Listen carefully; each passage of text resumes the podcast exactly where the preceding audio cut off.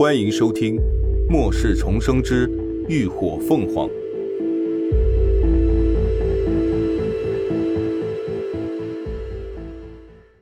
第三百一十集。招揽。这房间不大，十来平米，里头摆放了一张长桌和几把椅子，还有一张躺椅，应该是员工的休息室。房门内还点着一盏应急灯，灯光很暗，显然电力已经不足了。林鸾一走进房间，就闻到空气中弥漫着一股淡淡的血腥味儿。里头除了张博士外，就只有一个躺在躺椅上的孩子，并没有看到孩子的母亲。他微微蹙眉，疑惑的目光在那孩子身上逡巡。那孩子似乎是睡着了，很安静的躺着，身上裹着薄被，脑袋上戴着个小帽子，包裹得很严实，几乎看不清模样。但看那身段很瘦小，并不像是快一周岁的孩子。可这么热的天，却把孩子包裹得这么严实，难道不怕把他捂中暑吗？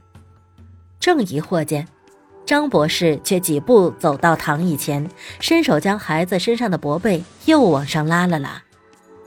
这时，林鸾眼尖的发现，他的右手手掌缠绕着一圈绷带，上头还渗着斑斑的鲜红血迹，显然是刚受伤不久。张博士转过身来。所站的位置正好挡去了林鸾探究的目光，他眼神定格在林鸾身上。你想和我谈什么？见他有意遮挡，林鸾只好收起好奇心，态度诚恳道：“ 我是涅槃小队的林鸾，代表涅槃小队想要招揽您。”张博士眯起眼，招揽我？涅槃小队，他倒是早有耳闻。知道是一支挺厉害的狩猎队，全队也就十来个人。末世以来，对他伸出橄榄枝的基地不在少数，但还是第一次遇到想招揽他的狩猎队。要知道，他的能力仅限于实验室内，而非外出狩猎。对，看出他的疑惑，林鸾解释道：“不久之后，我们涅槃小队将会建立自己的基地。”所以，我们迫切的希望您这样的医学人才能够来负责基地的实验室。张博士看了他一眼，淡声道：“恕我直言，如果没有专业的仪器设备，即便我能力再强，单凭我一个人也不能支撑起一个实验室。”他丝毫不怀疑，以涅槃小队目前的声望，假若登高一呼，定然会有不少幸存者投奔而来。想要建立一个中小型的基地，并不是什么难事，但想要建立一间能够进行实验研究的实验室，那可就未必了。不说别的，光是实验所需要的各种精密仪器、设施设备就极难弄到，一些大型基地的实验室里的设备都还未必齐全，何况是一个刚刚建立的小基地。这您完全不用担心。林鸾笑了笑，自信满满道：“将来我们实验室里的设备仪器，不敢说在全 Z 国所有基地中最齐全，但绝对该有的都有。不知张博士知不知道，在 H 市曾经有一个秘密的地下实验室？”张博士微微挑眉：“我知道，但那个地下室……”不是已经完全被炸毁了吗？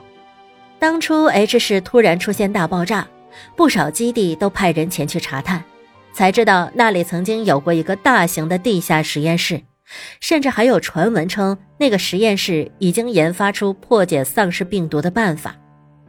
但可惜的是，所有的实验数据和研究资料都已经在那场爆炸中一同被损毁了。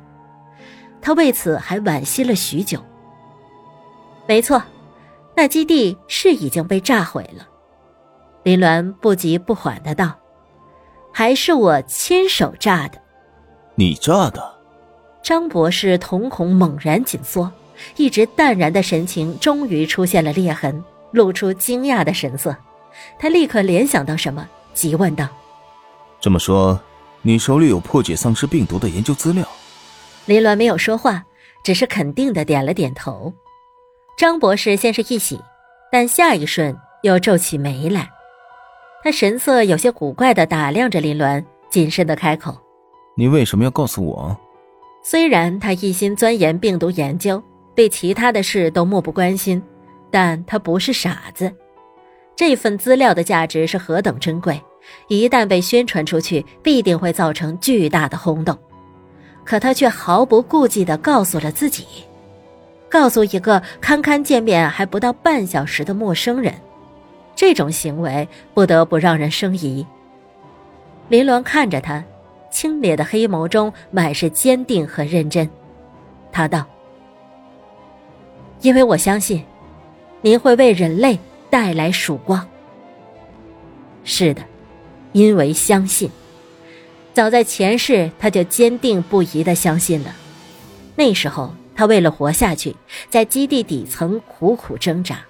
作为没有武力值的空间异能者，他最大的用处就是搬运，因此经常得以出入基地的实验室，准确的说是实验室后门的废弃场。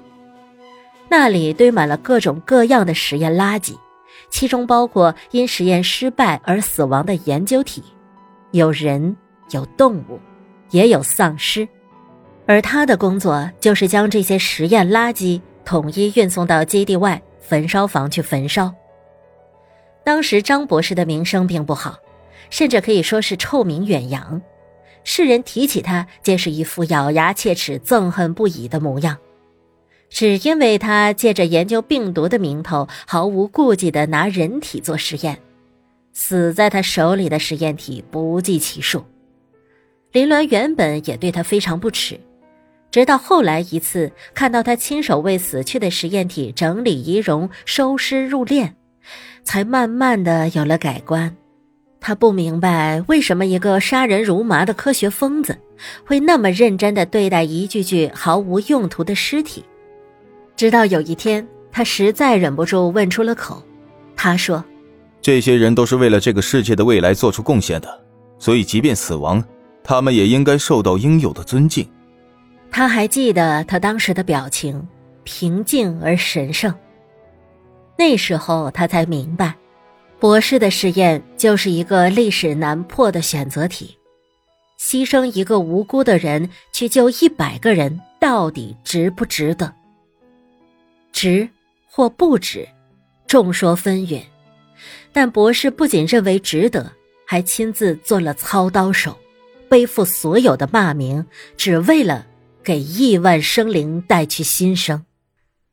自那以后，他便常常关注打探博士的消息，知道他会为了研究废寝忘食，几天几夜不下实验台，连吃饭喝水都是助理一口一口喂给他的，还知道他选择的实验体其实大都是病毒感染者，并不是健健康康的人。对博士了解越深。林鸾对他也越发的感到由衷的钦佩和尊敬，所以他相信他，不论是前世还是今生。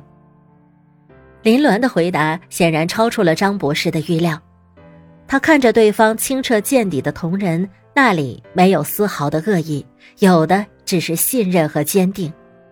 张博士沉默了片刻，然后点头正色道：“我可以答应你的招揽。”不过，我有一个条件。林鸾眼睛一亮：“您说。”你必须保证这孩子的安全。张博士起开一步，让出了躺椅上的瘦小身影。